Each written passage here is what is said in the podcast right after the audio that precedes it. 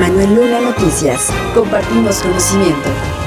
El Frente Nacional de Mujeres presentó el movimiento Por ella, por todas, un movimiento integrado por activistas académicas y políticas que hicieron su presentación para sumar experiencia e impulsar acciones por los derechos de las mujeres y afirmaron que pretenden lograr la hazaña histórica de tener la primera mujer presidente de México en la persona de Claudia Sheinbaum. Se autodescribieron como una nueva forma para relacionarse entre mujeres con liderazgo y afirmaron que Por ella y por todas es una plataforma para reivindicar el pacto de derechos derechos de inclusión e igualdad sustantiva existente en la Constitución, pero que asume que no es suficiente mientras no se refleje en la vida de los mexicanos, como lo refirió Adela Jayé Cornelio.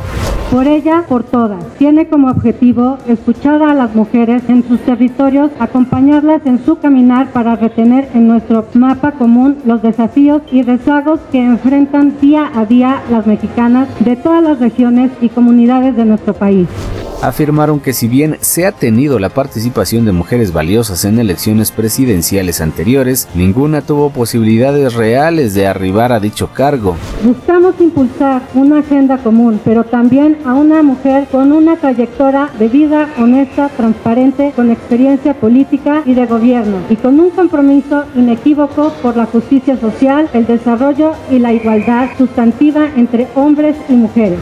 Su agenda inicial feminista por un México posible para las mexicanas está compuesta de 10 puntos entre los que destacan tener un país libre de estereotipos y de discriminación que atentan contra los derechos de niñas y mujeres. Manuel Luna Noticias. Compartimos conocimiento. Después de realizada la Convención Nacional de Morena, en la que se establecieron las reglas para determinar quién será la persona que coordine los comités de la Cuarta Transformación en el país, y ante las claras aspiraciones de cuatro personajes, el diputado morenista Abraham Saroné informó que las reglas fueron muy claras para evitar las rupturas al interior de ese partido.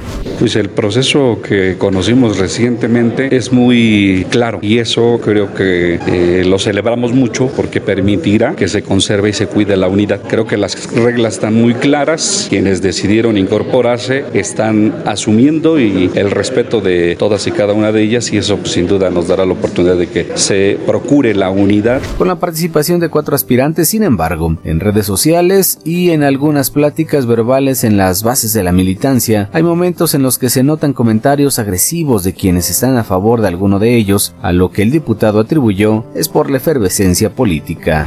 Sí, pues es que la efervescencia política a veces se, desborda, pero creo que va a depender mucho que cada uno de los aspirantes también la, promueva. El tema del respeto, el tema de la, unidad y sobre todo pues en donde eh, la militancia conozca los planteamientos, los proyectos y que eso, repito, sea para bien de, de nuestro partido, que seguro estoy que así será.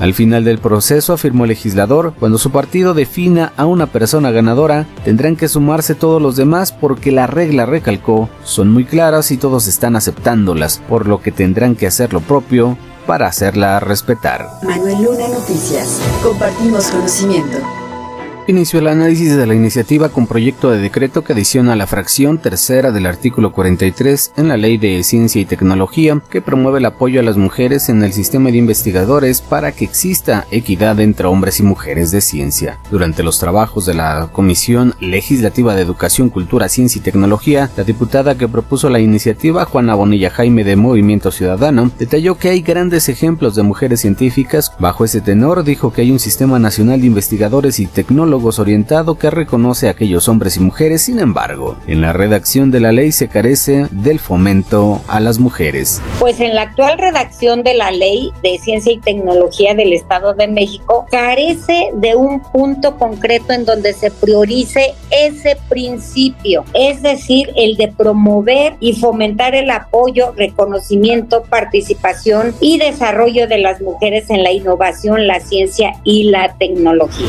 Agregó que solo el 32% de investigadores son mujeres, por lo que se deben abrir más oportunidades. Las cifras todavía no son muy halagadoras, es decir, solamente de un total del 100% que se tiene en el sistema estatal de investigadores, eh, solamente el 32% son mujeres y el resto son hombres. ¿Qué quiere decir? Que así como hemos impulsado la participación de las mujeres en el ámbito gubernamental, presidentas, diputadas, se tiene que abrir los espectros eh, que es en el sistema estatal de investigadores. Ante ello, lo correspondiente a los legisladores lo tendrán que hacer, pues, refirió, hay mujeres que han abierto brecha, pero falta mucho más. Lunanoticias.com Ya tienes conocimiento. Compártelo.